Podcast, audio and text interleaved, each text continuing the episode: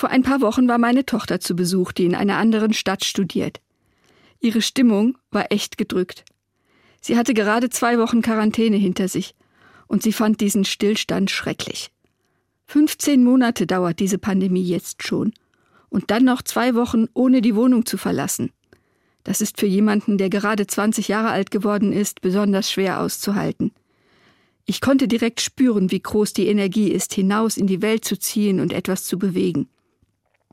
Mir hilft in solchen Momenten, die ich als Stillstand empfinde, die Erinnerung an einen alten Biologielehrer. Er hat einmal gesagt, es gibt in der Welt niemals Stillstand. Alles ist immer in Bewegung, nur eben manchmal schneller und manchmal langsamer. Wenn ich mich so einordne und den größeren Zusammenhang sehe, in den mich diese Sichtweise versetzt, dann empfinde ich das beruhigende Gefühl, ich bin Teil eines großen Ganzen, das auf jeden Fall in Bewegung ist, im Rhythmus von Tag und Nacht, der Jahreszeiten oder auch der Lebenszyklen.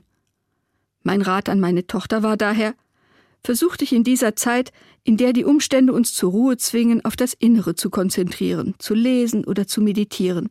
Denn es wird doch vorbeigehen. Schon bald werden wieder Umtriebigkeit und viele Termine die Überhand haben. So wie du den dunklen, kalten Winter eher ertragen kannst, weil du weißt, dass wieder ein Sommer kommt. Aber jemand, der zum ersten Mal einen Winter erlebt und diesen Rhythmus der Jahreszeiten nicht kennt, könnte daran verzweifeln. Daher ist es ganz gut, den Blick auch mal weiter in die Vergangenheit zu richten. Schon die Bibel erzählt von den Aufs und Abs im Leben von Menschen, von Katastrophen, Kriegen und Seuchen, denen aber auch wieder gute Zeiten gefolgt sind. Auch wenn es banal klingt, danach denke ich, auf Regen folgt Sonnenschein, und es geht mir besser.